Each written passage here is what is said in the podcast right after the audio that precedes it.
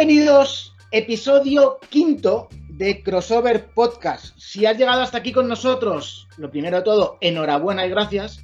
Si te acabas de enganchar, pues te recomendamos que en todas las plataformas que se te ocurran de podcast, incluso en YouTube, nos busques y te escuches los cuatro episodios anteriores. Hoy, como es el quinto episodio, tenemos un episodio especial. En su momento, Filipe y yo, cuando empezamos esta aventura, dijimos que cada cinco episodios íbamos a tener un invitado con el que poder compartir, con el que poder hablar de streetball, con el que poder hablar de baloncesto callejero y así no os aburráis y siempre escucháis, bueno, por las mismas voces de dos pesados abuelos cebolleta contando sus historias.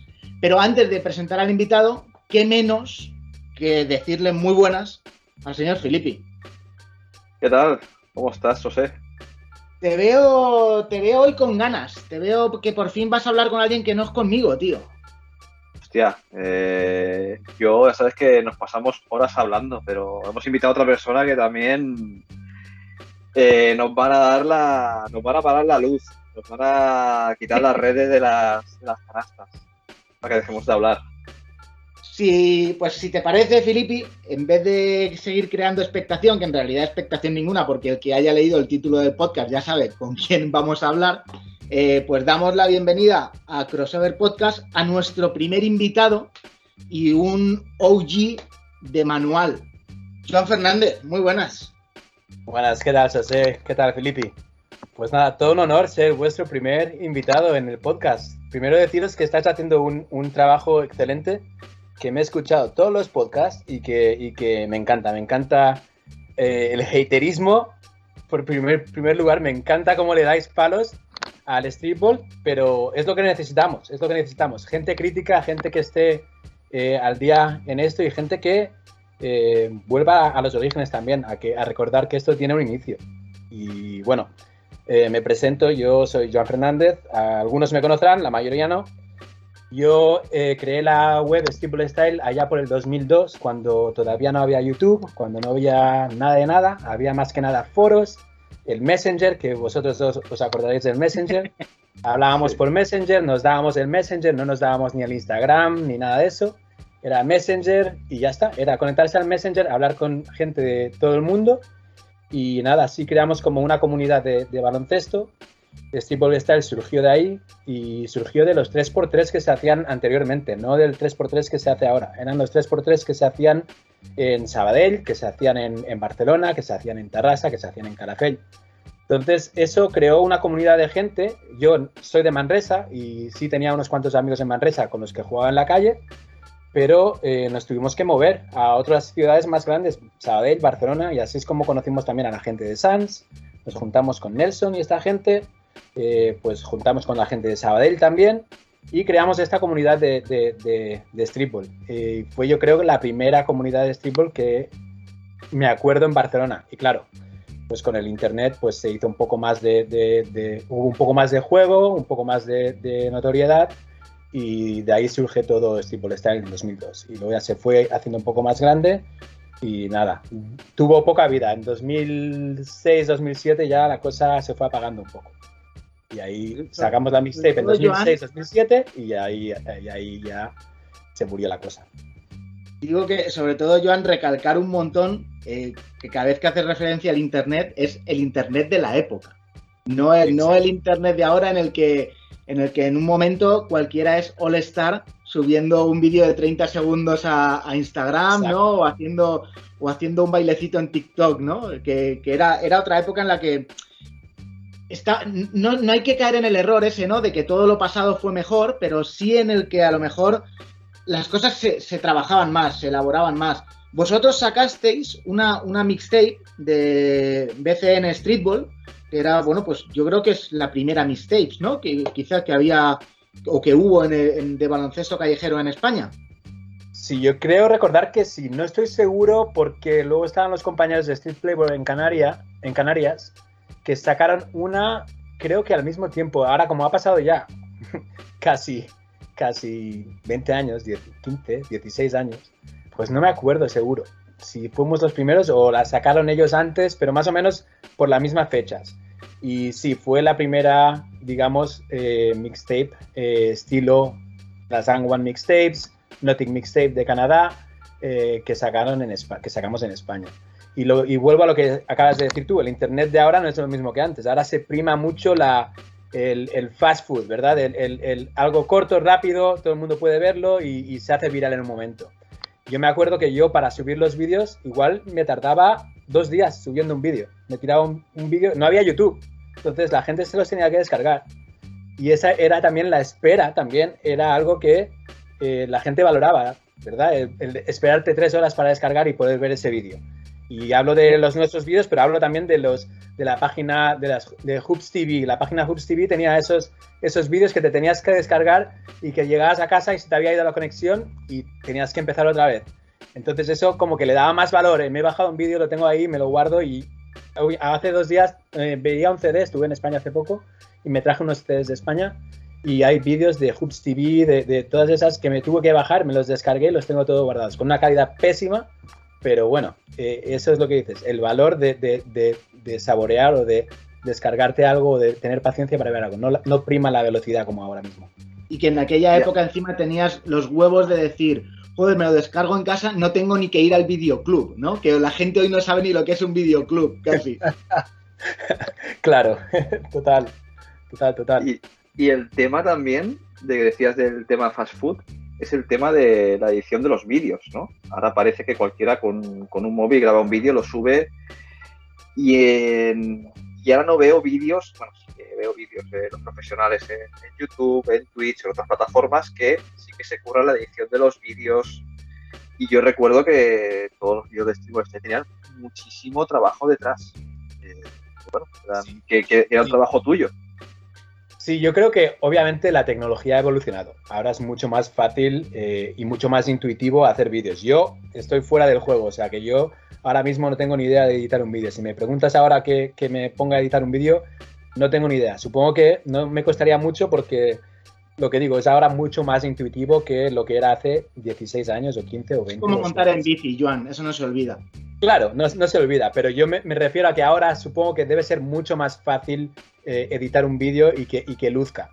Antes, pues había muchas horas de edición detrás. Ahora, a ver, que yo no digo que los vídeos ahora que se hacen profesionalmente o, la gente que se tira horas detrás no tengan trabajo, que seguro que tienen muchísimo trabajo. Pero que ahora tú coges tu iPhone y puedes realizar, editar un vídeo en 10 minutos y te queda algo más o menos decente. Antes, antes era, era impensable, tenías que cortar, bueno, primero tenías que pasar de la cinta al ordenador, del ordenador eh, cortar lo que tú querías, luego cortar lo que tú quisieses y montarlo y luego, pues bueno, era, eran muchas, muchas, muchas horas de, trabajo. Así que, mi pregunta para los dos, mi pregunta para los dos, porque Filippi estaba también metido en, todo aquello contigo y, formaba parte muy, muy activa de, de Style, ¿no? Eh, cuando, cuando ha dicho Joan que Stripple Style murió, yo me he acordado, digo, bueno, para mí murió eh, a principios de año cuando vendí el coche que todavía tenía la pegatina de Stripple Style detrás. bueno, murió, murió, digamos, eh, en, las redes, porque intenté luego sacar un rollo tipo blog y tal, pero ya sin, sin tener las ganas que tuve antes ni nada, al final mm, no, no pude continuar con eso tampoco. Pero murió de las redes en 2007, por ahí, 2008, justo al sacar la mixtape. Eh, porque claro, eh, aunque hubo mucha gente apoyando, aunque hubo mucha gente alrededor, aunque había gente como Filippi, como Tony, como Luis, como Jordi, como eh, Alex, Nacho, Nelson, toda la gente que, en, su tiempo era parte de la familia, el único que llevaba toda la logística, todo lo que era internet, todo lo que era subir vídeos, todo lo que era editar la web, era yo. Así que sí, mis colegas me daban material, pero yo era el que, el que tenía que al final subirlo todo online y encargarme. Así que al final, pues bueno, entre que la vida pasa, entre que te empiezas un máster, te vas a otra ciudad a vivir y tal, pues al final la cosa pues termina.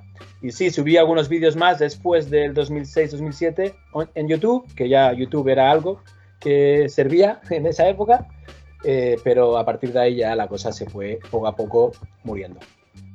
Claro, pero entonces mi pregunta, mi pregunta era, además, iba por ese lado. Tú estabas hablando de que, bueno, que, todo nace un poco con los 3x3, con el moverse, el desplazarse a otras ciudades. ¿Qué necesidad había de crear un DVD, de hacer una mixtape y expandirlo al mundo. Coño, el que, el que quiera que vaya a un 3x3 a verlo, ¿no? Claro, pero bueno, yo creo que, eh, y lo hablabais vosotros, creo, no sé si en el primer podcast o en el segundo, que hablabais de las mixtapes de One, que en su momento pues fueron como una revolución, ¿no? Para todos los que nos gusta el baloncesto y eh, sobre todo el baloncesto en la calle, pues fue algo novedoso, algo muy visual, algo que era, que nos enganchaba, ¿verdad? Entonces, yo, mm, yo empecé a jugar al baloncesto muy tarde, yo empecé a jugar al baloncesto a los 14, 15 años. Y eso sería el 96, 97, ¿verdad? Y yo me acuerdo que mi primera imagen de baloncesto, aparte de la NBA de Jordan y tal, era ir andando por, Manresa. Y Manresa es una ciudad de baloncesto. Manresa tiene, tiene muchas canchas en la calle, tiene muchas, muchas canastas, incluso en, en, arena. Eh, que ¿para qué hay una canasta? Y es arena. No, no entendía. Pero bueno, yo iba andando por la calle y veía a un grupo de gente jugar a baloncesto en la calle. Estaba Noé, estaban los que llamaban los raperos de Manresa. Que eso, ya te digo, era gente que yo tenía 14 años y los veía como muy mayores, muy altos, muy grandes, muy fuertes. Y yo los veía con sus pintas, con su, con su loro, con su radio ahí sonando música rap y jugando baloncesto y disfrutando. Y dije yo, bueno, esto me mola, esto me mola bastante. Entonces yo empecé a jugar a baloncesto en esa edad. Y me acuerdo que el primer año intenté apuntarme a baloncesto y me dijeron, bueno, no vas a poder jugar porque no hay eh, suficientes fichas, pero puedes venir a entrenar. Y dije, yo paso de pagar para venir a entrenar solo. Así que me puse a jugar a baloncesto en la calle con con gente mayor que jugaba en la calle. Y luego ya el siguiente año pues conocí a un par de amigos que también les molaba esto del baloncesto en la calle y ya fue cuando decidimos eh, ir a 3x3, apuntarnos a otros torneos, eh, empezamos a conocer gente, e internet ya empezaba a, dominar, entonces los foros, había bastantes foros, yo creo que la, web de Streetball Star empezó con un foro y para juntarnos a jugar a baloncesto. Y fue en esa época de que las One Mixtapes estaban eh, cogiendo más notoriedad. Eh, creo que salió el volumen 3 en la época que yo empecé la web. El volumen 3 fue, no sé si os acordáis, pues Hot Shows fue la estrella del volumen 3. Sí. Entonces, ves esas jugadas, ves esos movimientos, ves esas cosas que son impensables y nosotros decíamos, pero ¿cómo puede hacer esas cosas? Y intentamos recrearlo. Yo creo que todos lo hemos hecho, ¿verdad? Intentar recrear los, los moves de Hot Sauce, de Alimo y de esta gente. Entonces, pues yo tuve la idea, digo, pues ¿por qué no nos grabamos nosotros en los torneos con los colegas y empieza a subirlo en internet? Eso fue mi, idea primera. Digo, pues vamos a hacerlo, vamos a hacer algo parecido. Y luego ya cuando la, la cosa empezó a coger un poco más de, tracción, la gente empezó a, seguir los foros, a pedir vídeos, tal, empecé a subir vídeos cortos, vídeos cortos, la gente pedía más. Y ya cuando vi las, ya lo que fue el detonante para mí, para, para yo decidir crear una mixtape fue el que el grupo se expandió, hubo más gente jugando, la gente de Sans, la gente de Sabadell, había más gente, los Young One vinieron a España un par de veces. Y luego sacaron también un par de mixtapes, gente de, Canadá, de Notic, que fueron quizás mayor influencia para mí que, que One, por ser parecido a lo que yo quería hacer, un grupo de gente desconocida, de amigos, que jugaban a baloncesto en la calle, y que se grababan y que subían una mixtape. Y la mixtape me pareció súper bien editada y me pareció algo que yo podía hacer también. No a ese nivel, pero me pareció algo accesible. Claro, con An One sabes que hay todo un marketing detrás, sabes que hay una marca apoyando, sabes que seguramente hay dinero, porque con Denotic éramos un grupo de gente normal como nosotros. dije, pues yo creo que podemos hacer algo parecido. Entonces ahí fue cuando surgió más la idea de ir grabando todos los torneos, guardándome imágenes para sacar la mixtape de Streetball Style. Y más o menos ahí es como, así es como se creó la, la, la, mixtape. ¿Qué esperabas conseguir con, todo esto? Te has fijado que deja ahí un silencio para que, para que entrase Filippi a saco, ¿eh? pero Filippi está ahí como un niño pequeño, ahí escuchando, con, los, con las manos así en la, en la barbilla puestas como un niño pequeño que escucha a su padre hablar. ¿eh? Seguro que está recordando muchos momentos que hemos vivido juntos, que hemos vivido muchísimas cosas juntos, así que seguro que le están viniendo memorias y seguro que me, me preguntará cositas luego. Eh, ¿Qué esperaba? No esperaba. antes, antes, de eso, Joan, ¿echáis de menos los dos esa época? Un montón, claro. Yo jugar a básquet, sí. es que aquí, es que aquí hay una, hay una cosa que, que, que a veces lo, lo hemos hablado en el podcast, que nosotros ya, eh, José y yo, estamos eh, jugando poco, vemos mucho baloncesto, pero aquí Juan eh, dice que Steve está muerto, pero dentro de él, bueno, está más en forma ahora mismo de nosotros y no para de jugar. Así que No lo dejes nunca. No lo sé. No lo dejes nunca. Eso es lo que siempre hemos dicho. No lo dejes nunca. Sí. Hay que, hay, yo creo que, que, que, el Guti, el Guti lo dijo en el, en el tema de Sí. Superstar, ¿verdad? Al final dice, no lo dejes nunca. Nunca. Pues yo he tenido épocas, obviamente, como todo el mundo, en las que he jugado más, he jugado menos. Ahora mismo por el COVID he jugado mucho menos este año del que, de, lo que me hubiese gustado. Eh, y es una pena, porque la verdad es que, aunque no haya podido jugar eh, partidos o, o pick-up games, como le llaman aquí, o 3x3 o 5x5, tengo una cachita al lado de casa que por suerte he podido ir a tirar casi cada fin de semana. Y en eso me he mantenido en forma, pero jugar, jugar, he jugado muy poco este año. Pero hasta, hasta antes del COVID, tres, cuatro veces por semana iba a jugar al baloncesto. Y sí, obviamente no soy el mismo que hace 15 años, que por cierto me he mirado algunas cintas que, que recuperé también de España y menudo chupón también era yo a veces. En fin, eh, tengo un par de cintas de- del Decathlon, Filipe, que te tengo que mandar. Es más, hice un pen para ti, así que te lo tengo que mandar con los vídeos de la época. Pero sí, eso, no lo dejes nunca de seguir jugando. Y luego, a la pregunta de Sosé, de que qué pretendía conseguir con la mixtape, pues en realidad nada. En realidad me costó más dinero que, que, que, que nada. Yo- la gente se pensaba, es que quieres venderlo. Digo, yo creo que no vendí ni una. Yo creo que todas las regalé. Yo creo que a todo el mundo le di. Yo creo que todavía tengo hasta, incluso de- debo tener en España alguna. Y yo lo que quería conseguir era, pues nada, dar a conocer el, el- el- el grupo de gente nuestra jugando baloncesto en la calle al resto de España. Y como obviamente con internet tuvimos un seguimiento, pues había gente, había un poco de expectación. Y la gente que, que nos seguía sí que me pidió mixtapes. Pero lo que quise conseguir es plasmar lo que Streetball Style fue en su época, que era eso, un grupo de amigos jugando a baloncesto en la calle, pasándoselo bien y, y ya está. Y bueno, y pones el título de la mixtape es BCN Streetball, ¿no? Es como lo que dices, plasmar en, en imágenes, en un documento para, para el recuerdo, eh, lo que fue toda esa época. Y lo que ha sido, bueno, un bastante, una época muy importante de, de la historia del streetball en Barcelona. Es un poco el legado también que, que ha quedado ahí, ¿no? Sí, a ver, yo creo que la gente que estuvo involucrada en esa época, casi todos siguen, siguen involucrados en, en- en- en este mundo, ¿verdad? Está Nelson con, con Steve Barcelona Suns, Sí. que lo que hacen es, es, bueno, es para aplaudir, para ponerse de, de pie y aplaudirles. Y luego está también Nacho, Alex, que siguen jugando eh, a baloncesto en la calle con toda su trayectoria profe- profesional, nunca han dejado la calle, han seguido jugando a baloncesto en la calle todos los veranos. Y eso, eso plasma, pues eso, un, un antes y un después también. Yo creo que antes de que hubiese Streetball Style o de que hubiese la gente jugando, bueno, que hubiese internet, obviamente había gente jugando en la calle en Barcelona. No somos los primeros en jugar Sí. Streetball, no somos los primeros en jugar a baloncesto en la calle. Está claro que no. Pero bueno, coincidió en esa época de que internet empezó en el 96-97 en España y fue esa, esa conjura entre que hubo las And One Mixtapes en ese momento. Alan Iverson fue el que cambió la liga de la NBA y la hizo más eh, callejera, digamos, por, poner, eh, por ponerle un nombre. Y se juntó esa, ese cambio de cultura con alguien muy, muy influenciable, que soy yo. Yo me influencié mucho por esa cultura.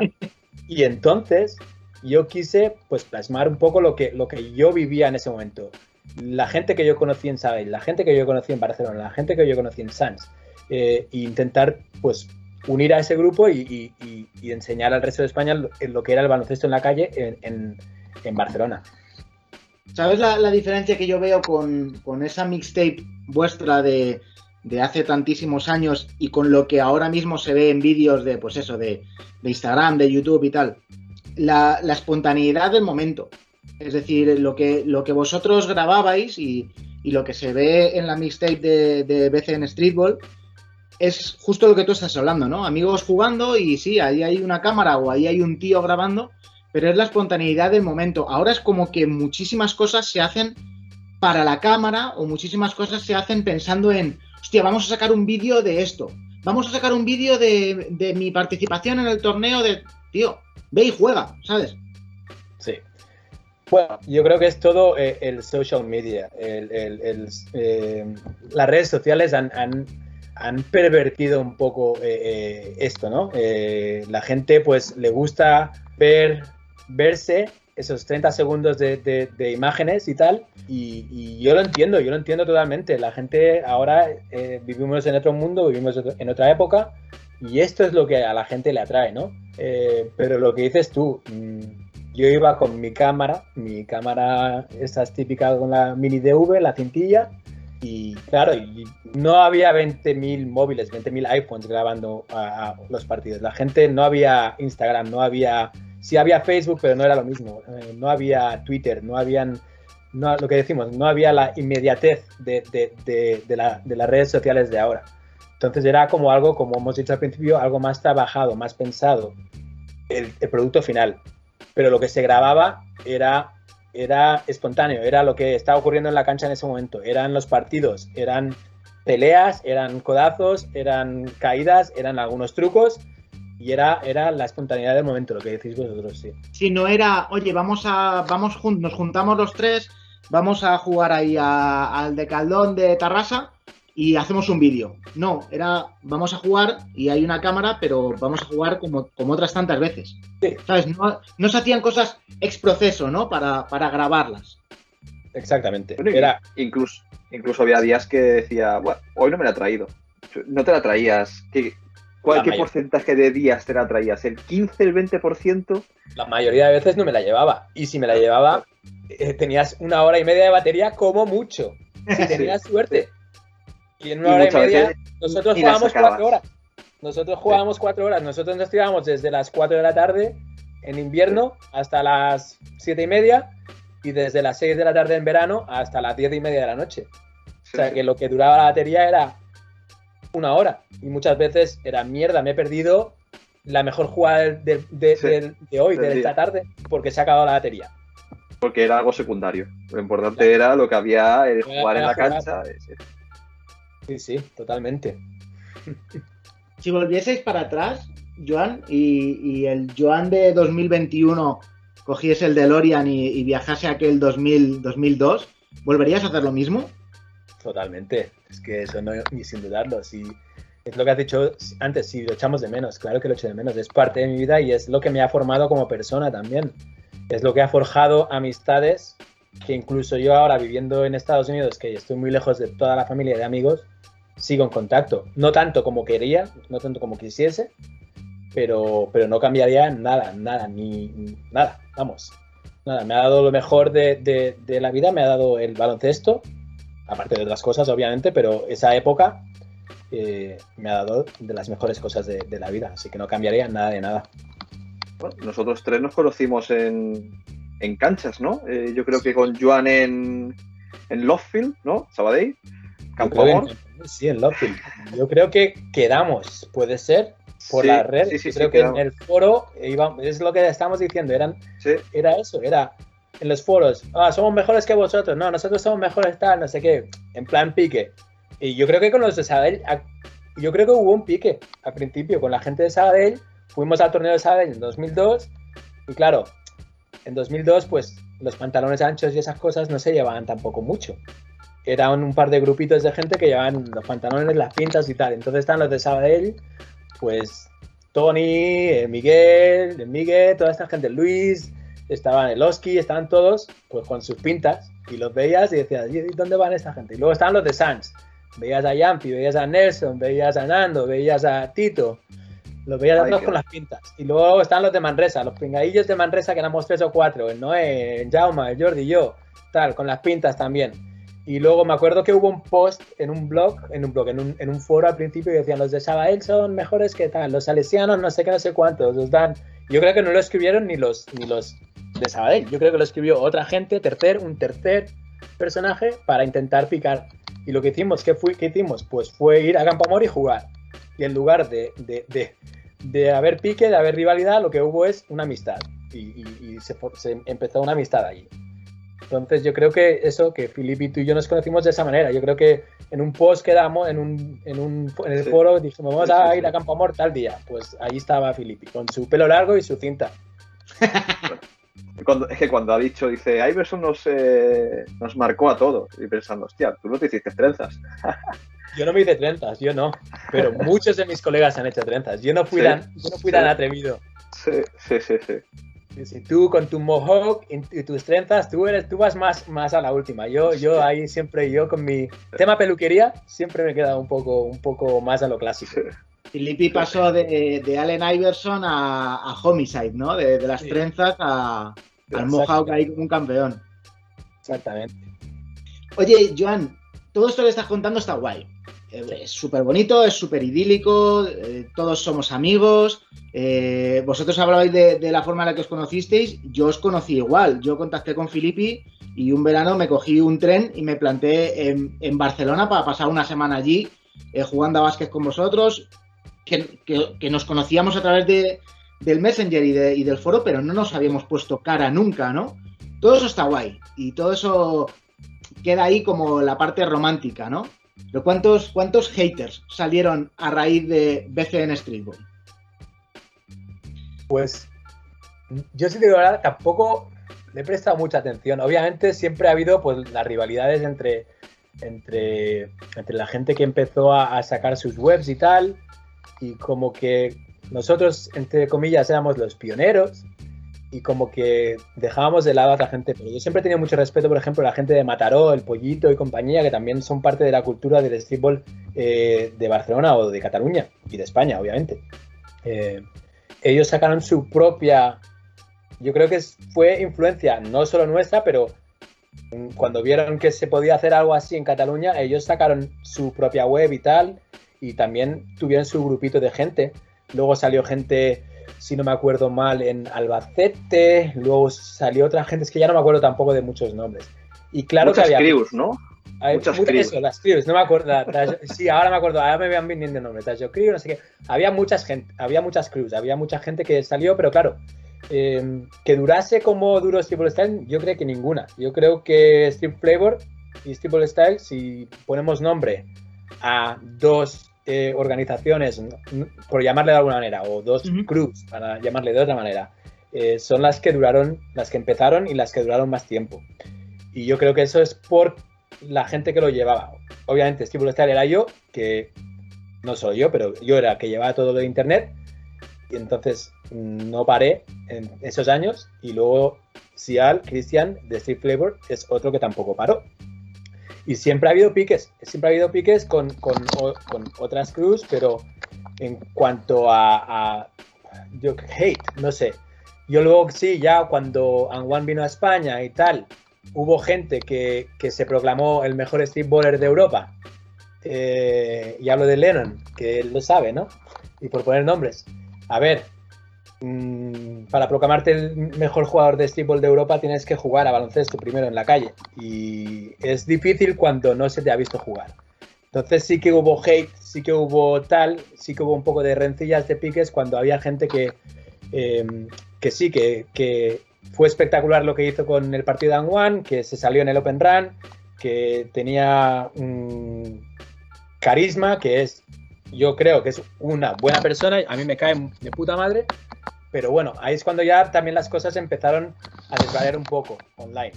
Ya empezar a gente a decir que si soy el mejor jugador de streetball, que si no sé qué, que si entrevistas, pero bueno, cada uno tiene que vender lo que, lo que tiene que vender y, y ya está. Así que piques yo creo que malsanos no ha habido ninguno. Yo creo que entre, entre Cruz, la gente que, que se ha mantenido o que se mantuvo en su época, eh, siguió adelante y luego murió, como Steve Style, como Steve Flavor, pero esas son las, son las que duraron más tiempo.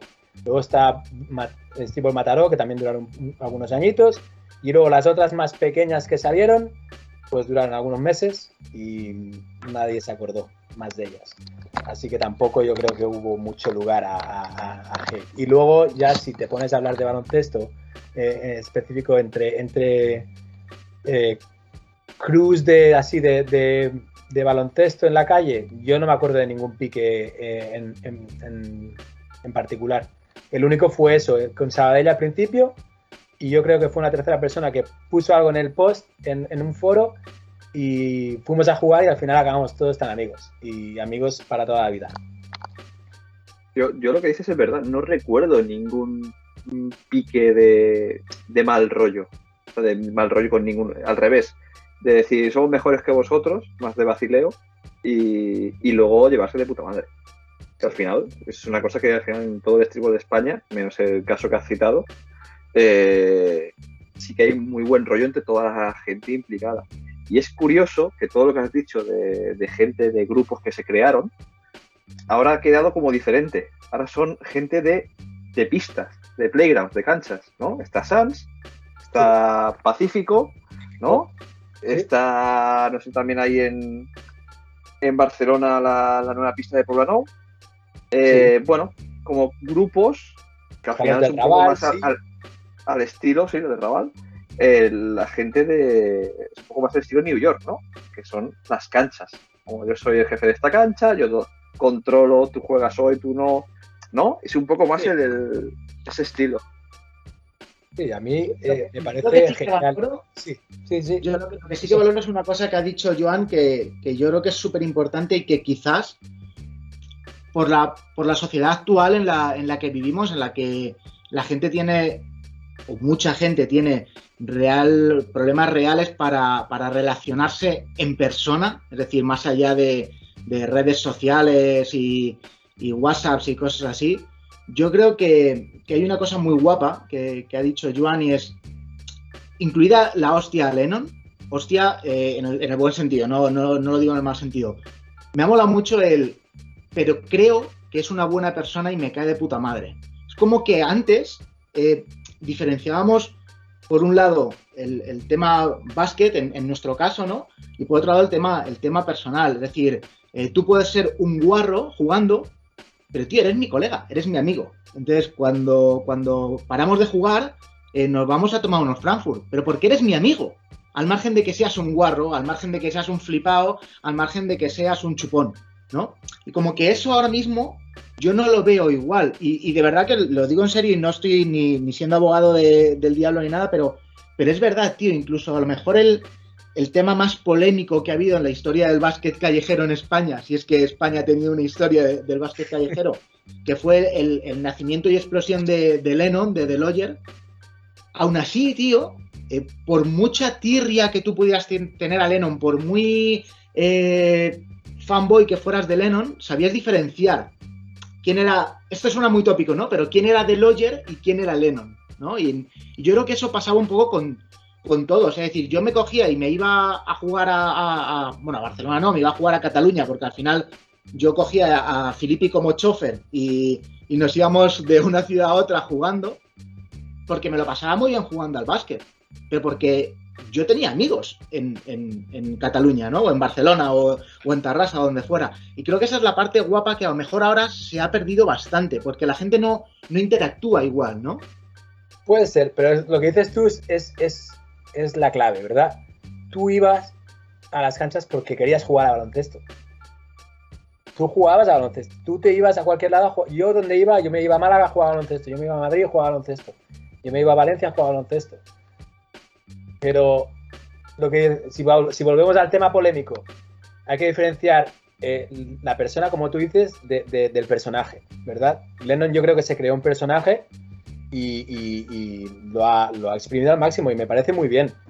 Pero para no puedes proclamarte y, el mejor jugador de baloncesto en la calle de un país cuando, cuando por ejemplo, tú, José, lo acabas de decir, tú vas a Barcelona y juegas en todas las canchas que te, que te lleve Filippi. Yo voy a Madrid y, yo voy a todas las canchas que me lleve el Maque y yo voy a, a Sanz y juego con toda la gente que está en Sanz. Pues ahí se verá si, soy buen jugador de baloncesto o no, si soy buen jugador de streetball o no. Ahí es donde tienes que demostrar que eres el mejor jugador o que eres un buen jugador de baloncesto. Hay mucha gente que lo ha hecho. Aquí todos hemos jugado baloncesto. Aquí eh, a pocos nos han entrevistado las revistas eh, para decir he jugado con tal, he jugado con tal, he jugado con cual. Bueno, pues si has jugado con tanta gente, pues vamos a. ¿Por qué más te da? Y, eso es lo que yo a Lennon se lo he dicho también. Y se lo dije cuando estaba yo viviendo en Madrid. ¿Por qué no juegas a baloncesto? Cuando vamos a jugar a baloncesto, ¿por qué no te vienes a jugar algún día? Y nunca tuve una respuesta. Pero bueno, que, es lo que dice, hay que diferenciar el personaje de, la persona. Y yo con Lennon, cuando he interactuado con él, me llevo súper bien, me he llevado súper bien. Obviamente no tengo contacto con él desde, pues yo qué sé, 2011 que estuve en Madrid viviendo, 2012. Pero que cada uno hace con, su, con su vida lo que quiere, está claro. y que estábamos, hablando de, estábamos hablando de streetball, ¿no? Claro, exactamente. Hablando de streetball, hay una cosa que hemos hablado Filipe y yo algunas veces, y que, que hoy me viene súper guay sacar a, relucir por lo, que, por, lo que estabas, por lo que estabas comentando tú, Joan. ¿Sabes lo que yo de verdad he echado en falta muchísimo en lo que era el, baloncesto callejero en España y que luego sí que he visto en Estados Unidos y me ha dado rabia porque he pensado, tío, esto se podía haber hecho allí también? Cuando el año del lockout de la NBA en 2011, cuando de repente los de Dykeman pillaban a un huevo de gente y se iban a jugar a, Washington y jugaban contra los de Barry Farms. Cuando los de la Drew se iban a jugar al Racker. Cuando he echado siempre en falta, tío, el hostia, ¿no sois tan buenos los de los de Barcelona? Pues vamos a hacer un equipo de Barcelona y no sois tan buenos los de Madrid, hacer un equipo. No te estoy diciendo profesionalizarlo, pero te estoy diciendo, Joan, píllate a siete tíos y veniros. Y los de Málaga que pillen a otros siete tíos y se... No te digo un torneo, no te digo organizarlo, te digo, tío, nos vamos de viaje a Madrid a jugar, nos vamos de viaje a Sevilla, nos vamos... Eso lo he echado mucho en falta, el, que, el potenciar esa rivalidad que muchas veces se quedaba en los foros, ¿sabes? Tienes muchísima razón y, eso se ha hablado, yo creo que se habló en su momento con la gente de Canarias, el, hacer un Street Style contra Street Flavor. Eh, Madrid, en esa época yo creo que tampoco había ninguna así ah crew en plan de, de, mucha gente tal mm, que jugase en streetball o que por lo menos que en las redes, estuviesen en las redes. Pero si, si, te pones a pensar un poco lo que acabas de decir es, es lo que más o menos hicimos en pequeña escala eh, en, Cataluña. La gente de Manresa retando a la gente de Sabadell, luego vamos a jugar, luego nos hacemos colegas, vamos a jugar a, a Sans, vamos a retar a la gente de Sans, jugamos contra los de Sans. al final, ¿qué pasa? Que pues que al final todos nos hacemos colegas y al final en lugar de ser distintas cruz lo que hacemos es dónde va la gente a jugar, donde hay mejor nivel, donde hay mejor nivel, Sans. Entonces todo el mundo acabamos yendo a Sans a jugar y al final no sé, en lugar de haber una división de, distintas mm, distinta gente jugando en distintas ciudades y en enfrentarse en distintas ciudades, al final lo que hubo es una migración de, gente que jugaba en cada ciudad, como había poca gente, entre comillas, al final todos nos juntamos en Barcelona, Sans o en Sabadell, que era la donde había más gente jugando, que eran ciudades más grandes, obviamente, que las ciudades pequeñitas. Entonces, más o menos pasó eso en pequeña escala. Que sí, que yo también te entiendo, yo echo de menos eso. Al final no se, no se pudo hacer nada entre Steve Star y Steve Pepper. Obviamente, problemas de logística. Canarias no es fácil, no tiene fácil acceso. Eh, y unos 20 tíos a Canarias, pues en, ese, en esa época tampoco era la mayoría de nosotros o, no trabajaba o estaba estudiando o no tenía medios tampoco para ir. Así, yo me acuerdo que fui a, Canarias al, al, All Star, a un All Star que hicieron. Ellos sí hacían All Stars. Ellos hacían All Stars y a mí y me invitó Sial para ir a, jugar y a, y a filmarlo y a verlo. Y yo me acuerdo también que Filipe y yo estuvimos en un All Stars en, en, Inglaterra. Me acabo, me acabo de acordar, cuando has dicho la palabra All Star, me he acordado de Stribble Co UK. Por ejemplo, en Stribble Star nunca hicimos ningún All Star. Eh, hubo alguna quedada. Hubo, muchas quedadas, Andreu y tal, pero nunca hubo ningún nada así organizado. Pero bueno, es lo que decíamos antes, la espontaneidad del momento también era, era como menos preparado, era como más, vamos a jugar al baloncesto, nos llevamos un par de cámaras grabamos lo que se pueda y luego pues Joan lo monta y ya está. Joan era un poco el amigo peluquero, ¿eh? Que, está todo el día cortando el pelo a la gente y luego vas tú a su casa a cenar y dices, oye Joan, ¿me puedes cortar en un momento el pelo ya que tienes ahí las tijeras? Exactamente. El, también se puede decir que había menos dinero o no era la necesidad de gastarse el dinero en diciendo si puedo jugar aquí en mi barrio, puedo bajar a Sans y ya juego y ya hay gente, y ya viene a Sans o hago un viaje y voy a jugar, ¿no? Sin, sin, hacer falta de documentarlo ni nada, es decir, voy a Málaga a jugar, voy a Madrid a jugar, voy a Alicante a jugar. Sí, no, totalmente. Y, eso, que sin necesidad de grabar ni, ni, ni, de, ni, de, ni de hacer nada. Era la espontaneidad de ir a jugar al baloncesto. ¿Dónde se juega mejor baloncesto? En Sans. Pues yo me cogía el tren o me cogía el coche y, para Sans. Y me pasaba el sábado por la tarde en Sans entero jugando al baloncesto. Y así cada semana. Y así no a Sabadell, a Sabadell que estaba un poco más cerca, que nos quedaba más cerca.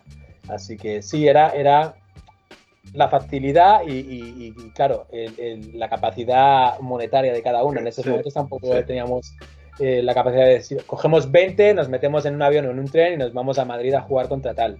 O nos vamos a, a Canarias a jugar contra tal, claro. Ahora que José también ha sacado el tema Estados Unidos del de lockout, a nivel Pica Games, eh, ¿qué diferencias ves entre Barcelona y, y dónde estás tú? Hay, eh, obviamente, lo primero que te llama la atención es eh, la cultura del I'm the best, ¿verdad? El soy, soy el mejor de la cancha, aunque, aunque te la botes en el pie. Aunque te la botes en el pie, aquí la gente se cree que es eh, Michael Jordan, todo el mundo. Se cree que es LeBron. Y, y no tiene, a ver, por lo, por lo, general hay poco conocimiento de baloncesto de táctica. Hay, hay, mucho atleticismo, hay mucha velocidad, hay muchos skills, mucho handle, mucho, mucho dribbling, muy, muy bien, pero se entiende poco el baloncesto.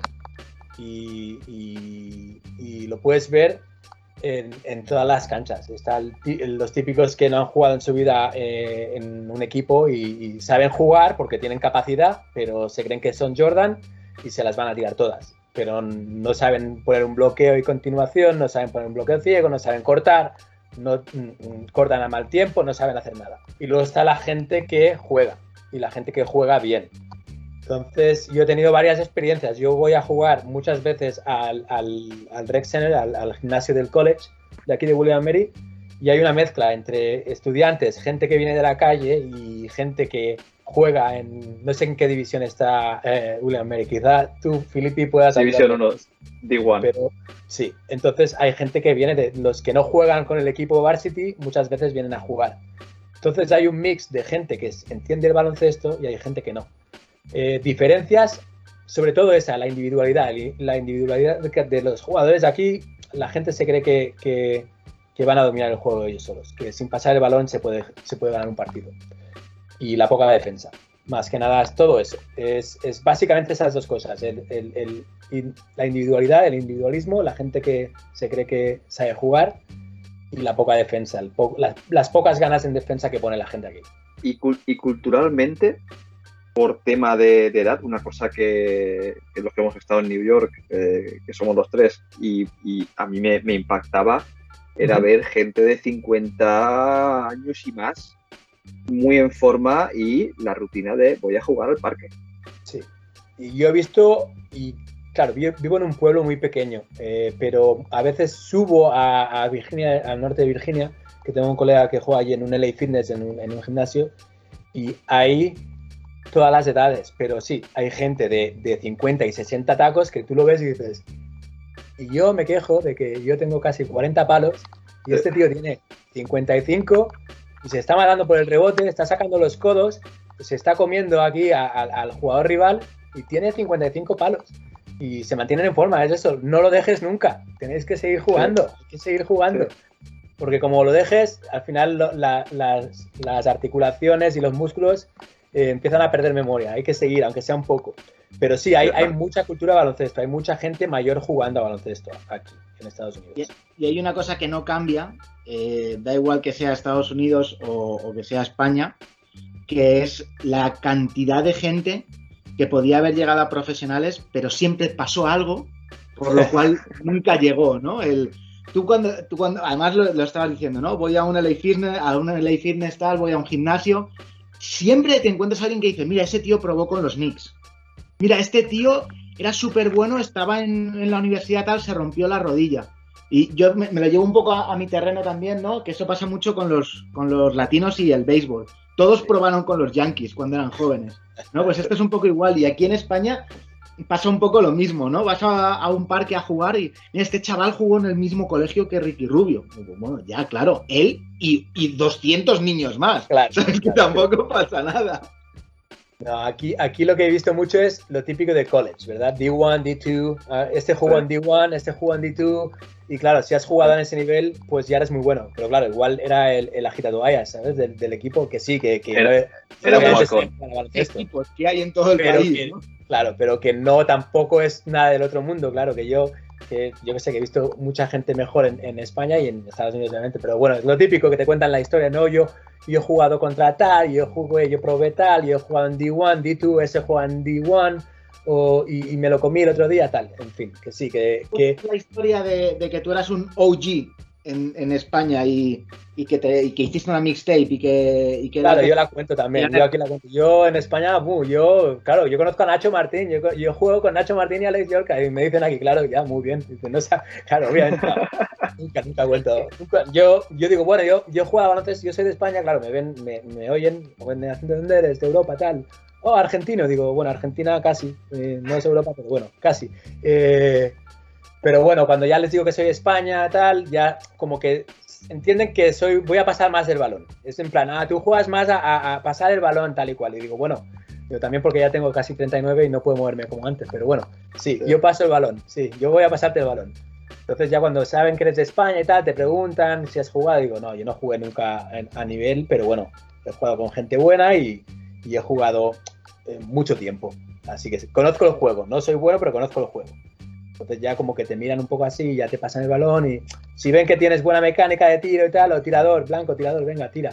Y la pasas, pues ya, ya, ya estás bien, ya, ya, ya entras en el equipo. De eso han elegido a tres negros fuertes antes que ti.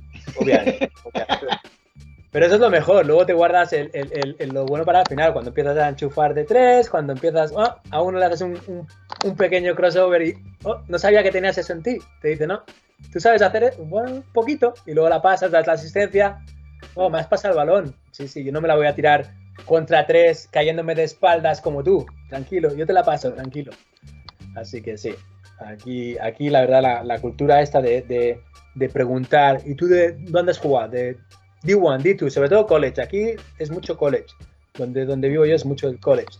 Supongo que si te vas a Nueva York pues en qué playground juegas, ¿verdad? En, mm. si juegas en Dykeman o en Racket o en, o en ¿verdad? Así que, pero aquí donde yo vivo es más la cultura del college. Ahí, ahí en Maizales, entre Maizales donde yo vivo, ¿no? Aquí sí, aquí en, aquí en Williamsburg, con toda la humedad que hay entre, entre sí, también hay maizales, también hay, hay tabaco, muchas plantaciones de tabaco en Virginia. Así que sí, aquí Aquí eso, aquí hay mucha cancha, pero, pero tienes que buscártelas, tienes que buscártelas, porque donde vivo ya hay, hay poquita cosa, tienes que irte más hacia, hacia Maryland, Baltimore, en Washington, eh, norte de Virginia hay bastantes canchas. Y luego supongo que en Newport News, lo que pasa es que yo en Newport News no he querido probar, no he querido probar la suerte de irme yo solo a Newport News sin conocer a nadie. Aunque quiero, quiero ir a la cancha de, de, de Alan Iverson, porque es un parque conocido, lo que pasa que, que no quiero ir tampoco eh, sin que sin nadie que conozca la zona. No, ves, por la noche que no hay nadie. Sí, claro. Tienes que, tienes que hacer como la gente cuando va, cuando va a Nueva York y, cruzan el, el Queensbridge para hacerse una foto ahí en los projects donde Mob Deep, y todos hacen la foto en el cartel que hay nada más salir del metro, ¿no? De los projects. Se meten en el metro Pero con cara de chungos. He estado en los projects. Pues no, no, yo, yo si voy a esos sitios, voy con alguien que sea de allí, para, para, pues eso, para que, para que me guíe bien, para que yo, porque sin saber dónde me meto tampoco voy a meterme. Porque desgraciadamente eh, aquí eh, las noticias cada mañana de que ha habido tiroteos y de que ha habido muertes eh, son, son una constante. No donde yo vivo, en Williamsburg por suerte, hay muy poca, muy poca actividad de criminal, pero a 20 minutos, Newport News, Hampton, cada noche hay, hay, hay, pasa algo. Y muchas veces es en, en estas zonas que, de las que estoy hablando. Está súper bien. Ir acabando la entrevista con esto está súper bien para que dejes salir mucha tranquilidad eh, a tu familia y todo, ¿eh?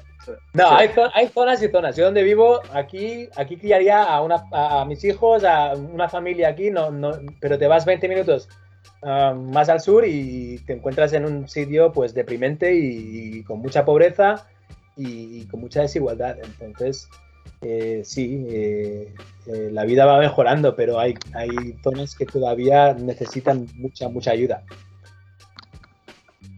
Por, por retomar ahí un poco y acabar de, cerrar el, tema, ¿crees que hay posibilidad de que vuelva a documentarse todo el tema streetball no un poco como el pasado, sino cuál es el siguiente paso de la documentación. Puede haber documentales, puede haber eh, series, incluso. Eh, ¿Cómo crees que puede ser la siguiente, en tema audiovisual, el tema streetball? Porque añado, añado una cosa, además, todos los documentales, todas las series, todo lo que está saliendo ahora es sobre lo de antes, no es sobre lo de ahora. Claro. Totalmente. Yo creo, a ver, estamos, vivimos en un fast food, como hemos dicho, y los podcasts es como, un, como la antítesis de, de, de, lo, de los fast foods, ¿verdad? En, en, podcast ahora la gente, aquí en Estados Unidos, no sé en España, pero aquí en Estados Unidos se llevan mucho los podcasts y se lleva eh, el, el, poder entrevistar a alguien sin ser cinco minutos, una entrevista de cinco minutos cortada, tal y cual. Dejan expandir al, entrevistado durante horas. Hay entrevistas de 3, 4, 5, 6, 7 horas incluso. Entonces, eh, en cuanto al streetball, en cuanto a la documentación del streetball, yo he visto varios documentales. Eh, sé que hubo uno eh, sobre Maryland, sobre las canchas donde KD, eh, Queen Cook y esta gente. Hubo un Showtime. Barry Farms. Barry Farms. creo no solo Barry Farms, creo que todo, todo el, el, condado de es ¿cómo se llama? Tengo que pasarosla. Es un condado de, de Maryland donde han salido varios jugadores de NBA. Michael Beasley, creo.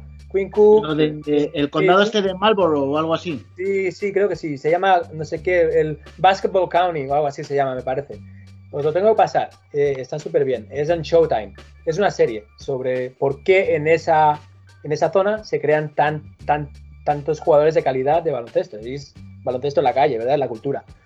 Eh, en cuanto a documentación, yo creo que nosotros vivimos el principio de, Internet y eso fue lo que dio notoriedad a las And Mixtapes, que de eso, de eso lo que hablaba este podcast, de las mixtapes, ¿verdad? De cómo, empezó, cómo empezó Stable Style.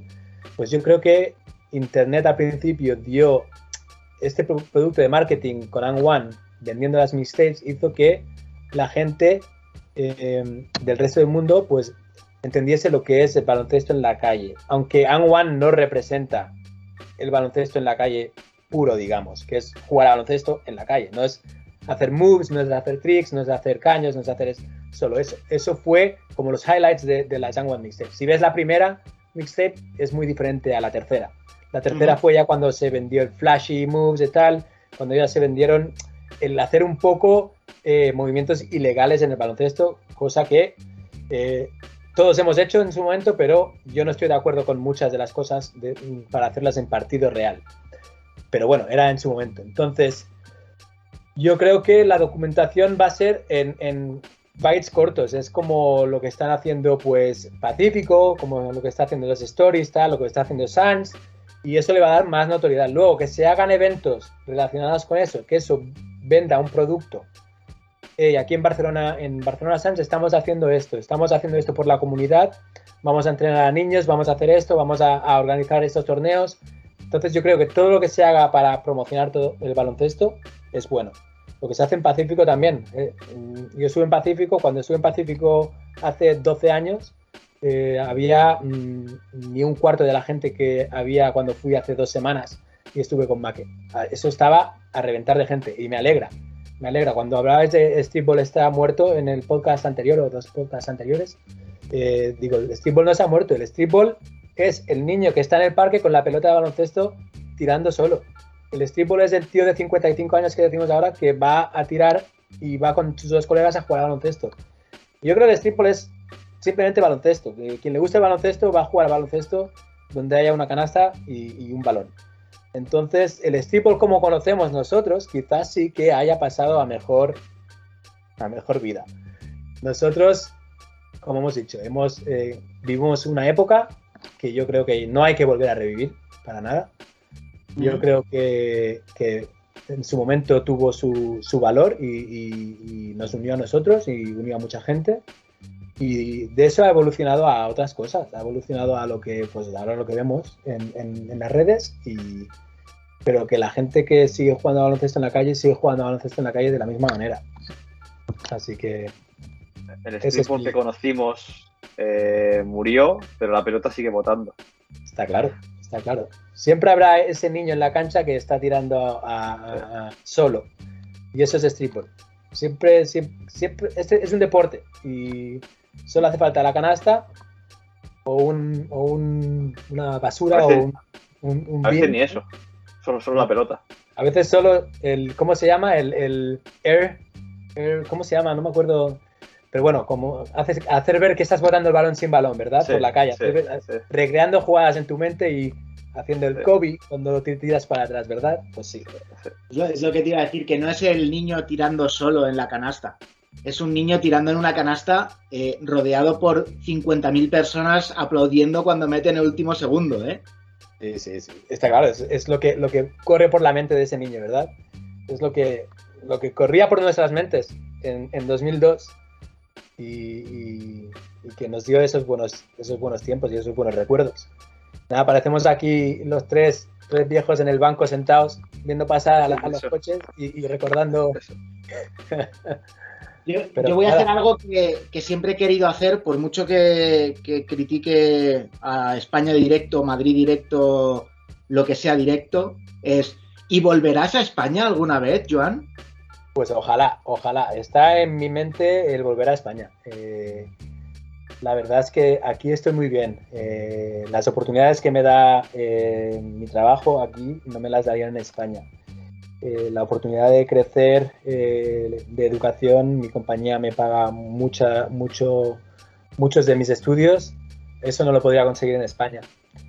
Ahora bien, mi familia, mis amigos, la gente cercana, la comida, el nivel de vida de España, no lo tengo aquí. Está claro que, me gustaría volver. ¿Cuándo?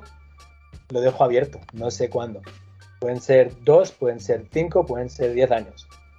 Pero volver, volveré. Y volver, volveré, aunque sea temporalmente, cada año. De vacaciones, siempre voy, siempre voy, aunque sea un par de semanitas. Así que. Nosotros un día nos, un día nos volvimos locos y, y creamos Crossover Magazine Luego otro día a tu amigo Filippi le dio un venazo y, nació Crossover Podcast. Tienes que revivir Streetball Style en algún momento o no. Es, la, eh, es la moda ahora mismo. Lo que, lo que he estado haciendo últimamente fue comprar una cámara a un tío de Eslovaquia. Espera, que esto empieza muy bien, que esto empieza muy bien, va, va. Pues he comprado tres cámaras, no solo, no solo una. Eh, eh, mi madre guardaba en una caja de zapatos 70 cintas, de las que yo grabé entre 2002 y 2007. De los tapes.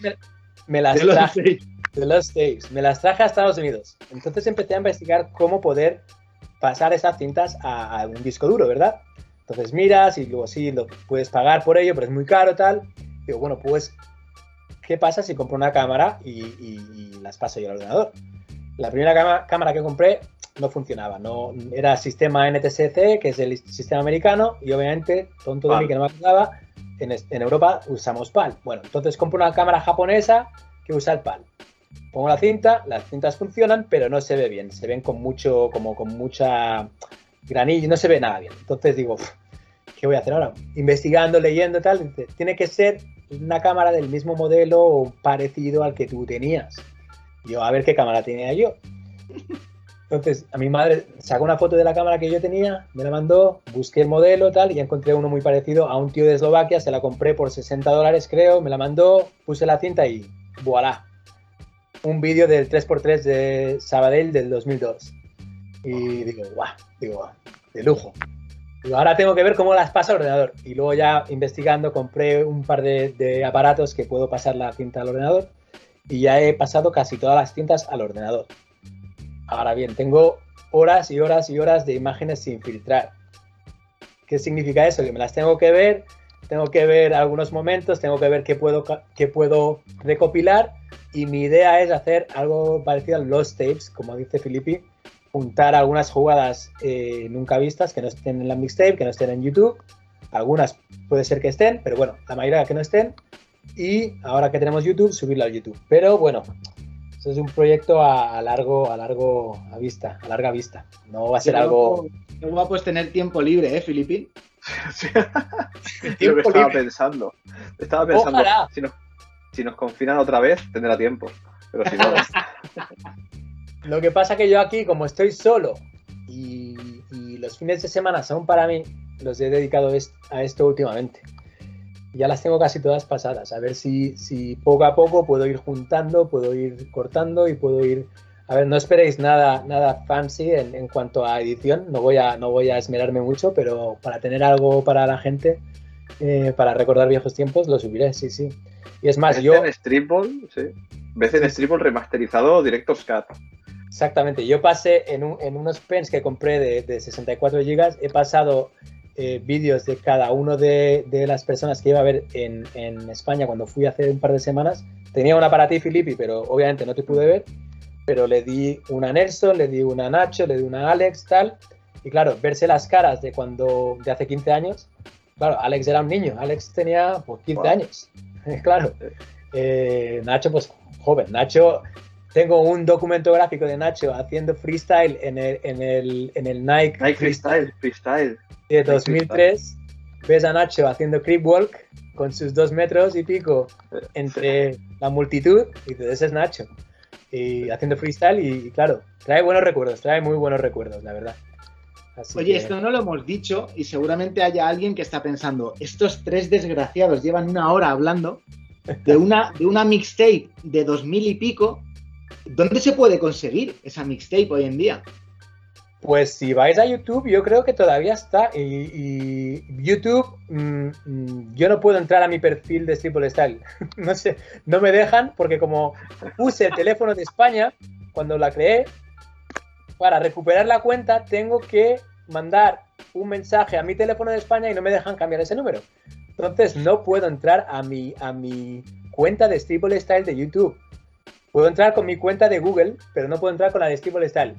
Pero yo creo que si chequeáis el, usuario Triple Style en YouTube, hay casi todos, muchos vídeos eh, de esa época. No están todos los de, los de la web, que creo que esos están en, otra, en otro usuario que es BCN Balin, que es eh, Pollito, eh, Carlos de Acero, que subió, recuperó algunos vídeos y los subió. Pero la mixtape entera yo creo que se puede ver en, la, en, el usuario. Pondremos, Pondremos el enlace en las plataformas del, podcast porque sí que está. Lo que no os puedo asegurar es que se escuchen las canciones en todo el mundo, porque yo creo que por derechos de reproducción y tal, yo creo que algunas canciones puede ser que no se escuchen. No estoy seguro, ¿eh? porque hace mucho que no. Yo creo que las veces que la he visto, yo lo puedo ver todo perfectamente, pero no sé si por derechos de reproducción en algún país no se puede, no se pueda escuchar la canción la música. Eso pasó, eso pasó con otro de, tus trabajos, vamos a, decirlo así, que fue el, el de Quake 54. Ah, es verdad, es verdad, sí. Ese me banearon el, el, porque usé música. Pero bueno, yo tengo que decir que para el BCN Streetball, aparte de, de, que tuve a Amo y a Guti, a Mr. Guti, creando temas originales para, para la mixtape, Amo hizo el tema de los freestyles de Filippi y Mr. Guti hizo el tema final de la mixtape. Eh, aparte de estos dos temas originales, todos los demás temas yo me puse en contacto personalmente con las discográficas e incluso con los mismos eh, artistas. Tuve respuestas de, de, de Jedi Mind Tricks y de, y de Sean Price. Y, de Jason, ¿no? También. Jason, estaba también, sí. También. Y, y, todos me dieron permiso para, para si tenía que vender la mixtape para que la vendiese sin problema. Y yo guardaba, bueno, esos emails ya no sé dónde están, pero yo los guardaba todos para decir, oye, si alguna vez... Para cuando YouTube llamase a tu puerta, Claro, o para cuando, si la mixtape se hace viral y se vende y empiezo a hacer aquí, a, inundarme en, billetes, para que no me vengan detrás pidiéndome nada. Digo, no, vosotros me disteis permiso. Yo me acuerdo que yo me maté a buscar los emails, a ponerme en contacto con ellos y todos me dieron permiso, todos muy majos, la verdad. Cuando la gente contestaba a los emails. Y no como ahora que tú escribes un mensaje directo a cualquiera en Instagram y no te contesta nadie, tío. Exacto, exacto, te gostean. La mixtape está en YouTube, que lo, estoy viendo ahora mismo mientras hablamos, está enterita en YouTube. Sus pues casi 40 minutos ahí, ¿eh? Para todos aquellos que no lo hayáis visto, os recomiendo que, que le echéis un ojo, que que tengáis en mente que esto fue hace, eso, 15, 16 años. 2006 pone en el, en el nombre del archivo. Es que yo creo que yo, los vídeos que hay en la mixtape son del 2002 al 2006. Ya no estoy seguro si las sacamos en 2007. Pero todos los vídeos son de 2002 a 2006. Son cuatro años de recopilación de vídeos y tal. Y nada, recomiendo que, la veáis. La edición obviamente no es lo flashy que hay ahora en Instagram y en YouTube, pero bueno, tuvo su curro, tuvo su curro y, su tiempo. Y hay un, vídeo al lado. O sea, es que lo estoy viendo, tengo, tengo abierto el usuario de Streetball Style, porque yo sí que tengo acceso a tu cuenta, ¿te imaginas? He cambiado.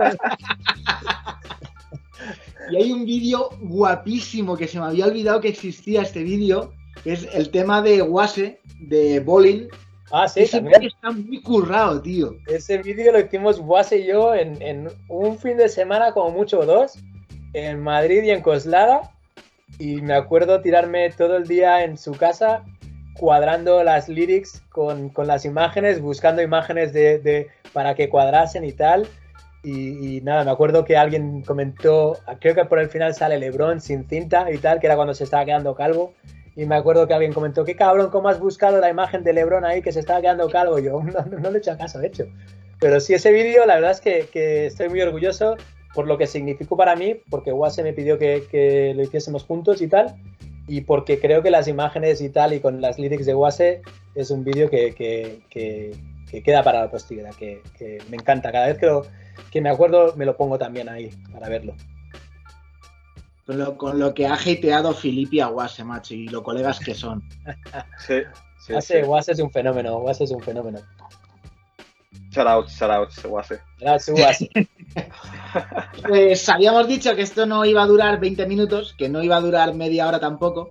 No nos hemos venido arriba y hemos hecho ahí un Joe Rogan ni nada por el estilo de 3-4 horas, ¿no? Eh, pero podría dar para mucho más. Eh, yo creo que, si os parece vamos, vamos bajando el cierre, vamos cerrando el chiringuito por hoy. Sí, vamos finiquitando. Yo un placer, un placer que me hayáis invitado, un placer ser vuestro primer invitado, un honor. La verdad es que no me lo esperaba que fuese el primero, yo pensaba que... Siempre ha sido un pionero, siempre ha sido pero, un pionero. Pero que nada, que estoy aquí para lo que, cuando queráis hablar de streetball, de lo que sea, eh, estoy a, a una llamada de Skype. No estoy cerca, pero pero virtualmente sí lo estoy. Los, youtubers ahora dirían, dejad en los comentarios si queréis que Joan vuelva al, dale like, dale subscribe, por favor. bueno, ya que estamos, dale like a Triple Style y, decirles que me dejen abrir la cuenta, por favor. si alguien que nos escucha trabaja en YouTube, por favor, que, que arregle esto, ¿no?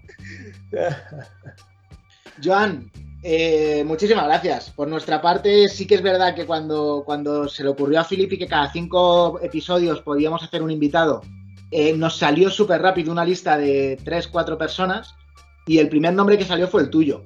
Entonces, eh, o sea, no es, no es devolver el piropo ni, regalar los oídos, pero sí que es verdad que, joder, dos viejunos como nosotros solo podíamos tener a, uno de los pioneros en, en este podcast. Aquí lo que tú has dicho, ¿no? Tres abueletes sentados en un banco dando de comer a las palomas, ¿no?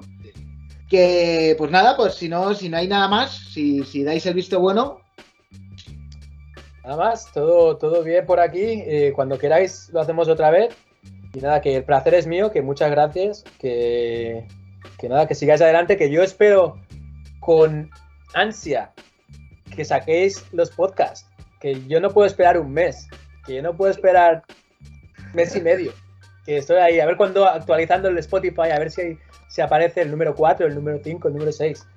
Que, nada, que le sigáis dando cuerda a esto, que, que, nada, que me encanta escucharos y que, y que un placer formar parte de esto también. Ayudando a la cultura siempre, ¿no? Siempre. Señores, esto ha sido el episodio 5 de Crossover Podcast. Ya sabéis todo lo que se dice en estos casos, en todas las plataformas de audio, en todas las plataformas de podcast, en iBox, en Apple Podcast, en Google Podcast, en Spotify, en YouTube y que, bueno, pues que, ha sido un placer, que si te ha gustado y no nos, no nos has escuchado antes, vuelvas para atrás y te escuches los episodios, los episodios anteriores y que en breve, sobre todo porque lo ha pedido Joan, en breve estaremos con, nuevos episodios. Filippi, un placer como siempre, un abrazo muy fuerte y Joan, más de lo mismo. Un abrazo. Un abrazo, cuidados.